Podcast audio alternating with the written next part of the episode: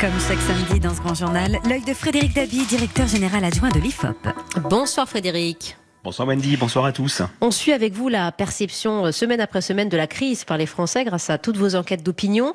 Euh, d'abord, font-ils confiance au gouvernement pour gérer maintenant le déconfinement? Oui, c'est vrai Wendy, après 54 jours euh, de confinement, est revenu d'un bilan et c'est vrai, on l'a vu semaine après semaine, le contexte général est un contexte de défiance. Un seul un gros tiers des Français interrogés il y a quelques jours par l'IFOP avec Fiducial et CNews expriment leur confiance à l'égard du gouvernement pour préparer le pays au déconfinement. D'une part, c'est très en deçà de la confiance mesurée dans la plupart des pays euh, européens. Et puis cette perception est confirmée quelle que soit la catégorie de population, sauf les catégories sociales supérieures et l'électorat d'Emmanuel Macron. C'est une perte que de confiance que vous analysez comment euh, Parce qu'il y a, y, a, beaucoup d'inquiétudes, on le sait, hein, depuis maintenant deux mois dans le pays. Oui, je pense que ce résultat, cette défiance qui s'est enracinée, est révélateur d'un double reflet. D'abord, il y a Wendy ce discours très ambivalent mmh. des Français sur ce cap du 11 mai. Hein. Après deux mois de confinement, cette période inouïe, inédite, hors norme, il y a des sentiments mêlés, l'espérance d'un retour euh, à la normale, euh, d'interrogation sur euh, le retour à l'école, le, retour dans les transports en commun, une inquiétude, une impatience, tout ça se mélange et je dirais constitue un moteur du scepticisme. Mais au-delà de ça, quand même, cette défiance, c'est le reflet des traces, du ressenti, de la mauvaise gestion gouvernementale de la crise sanitaire. On l'a vu semaine après semaine avec nos enquêtes, on a vu des Français très critiques, avec désormais comme première grille de perception euh, de compréhension de l'action euh, du gouvernement de cette gestion de crise, le sentiment de tromperie avec un chiffre très fort publié euh, il y a deux jours. 80% des Français considèrent que le gouvernement a caché certaines informations pendant cette crise. Tout ça, bien sûr, c'est à mettre en parallèle avec cette question centrale des masques qui a complètement euh, empoisonné euh, la relation de confiance des Français avec le pouvoir et qui a fragilisé cette confiance. Et ça continue avec l'affaire des, masques et des, stocks détruits. J'ajoute que selon un autre institut de sondage, 72% des Français maintenant redoutent une nouvelle vague, un nouvel épisode de confinement. donc on verra comment les choses s'organisent. Mais l'après, l'horizon ne se dessine pas de manière sereine hein, pour la population, très clairement aussi pour l'IFOP, Frédéric Dabi. Oui, il y a clairement, on est dans un saut dans l'inconnu. Je le répète, après une période si euh, inédite, euh, comment les Français se projettent, comment anticipent-ils le euh, retour au travail, le retour de leurs enfants ou pas à l'école? Tout ça, je dirais, se mélange mm. et les inquiète considérablement. Il y a, vous le disiez, par rapport au sondage d'un de mes confrères, cette inquiétude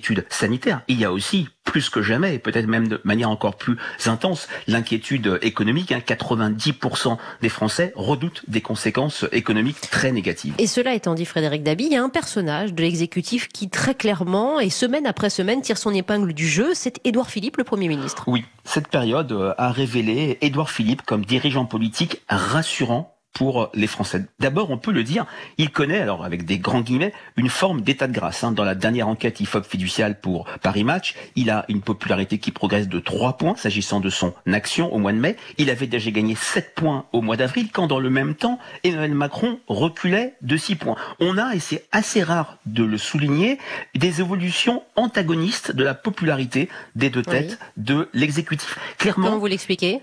Clairement, les Français... Euh, considère qu'Edouard Philippe inspire et génère de la confiance. Et ils lui reconnaissent deux qualités majeures qui lui permettent justement de d'enrayer ce climat de défiance dont on parlait précédemment. D'abord, Édouard Philippe, c'est une sorte de parler vrai, un parler vrai assez rocardien, qui rappelle un peu les discours très francs euh, du Premier ministre de François Mitterrand dans les années 80, une posture de franchise avec une posture euh, d'humilité. Euh, il dit à plusieurs reprises « je ne sais pas tout », ce qui apparaît plus positif chez les Français qu'un discours parfois jugé péremptoire de la part des autorités scientifiques, une sincérité sur les conséquences de la crise. Lui, le premier, il a parlé de risque d'écroulement de l'économie. C'est cette transparence avec un discours qui n'est pas jugé infantilisant, qui lui permet d'enrayer la spirale de la défiance. Mais il y a d'autres qualités qui lui sont prêtées. Un sentiment de, de, de proximité euh, notamment. Il va vraiment dans le détail. Chacune de ses euh, allocutions euh, est assortie d'énormément de, de, détails pour tous les secteurs d'ailleurs auxquels il s'adresse. Voilà, c'est vrai que la proximité, on le sait, on le voit dans toutes les enquêtes notamment qualitatives, c'est l'attente numéro un des Français. Sur cet item,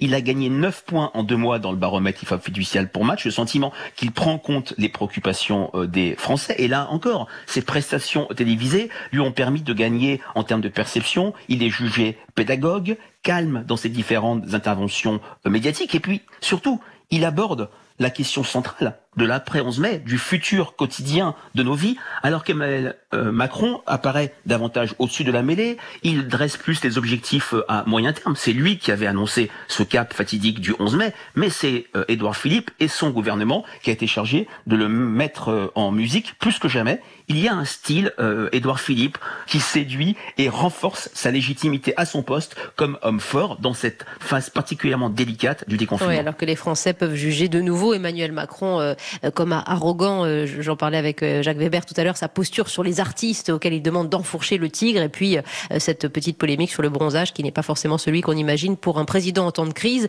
Vous avez fait le distinguo, voilà, entre ces deux têtes de l'exécutif et Édouard Philippe qui marque des points. Frédéric Dabuy est toujours avec nous et, votre œil a suivi assidûment, et c'est peut-être le cas de nos auditeurs d'ailleurs, les magnifiques partitions offertes chaque jour sur Twitter par le violoniste Renaud Capuçon, comme celle d'hier. Petit extrait.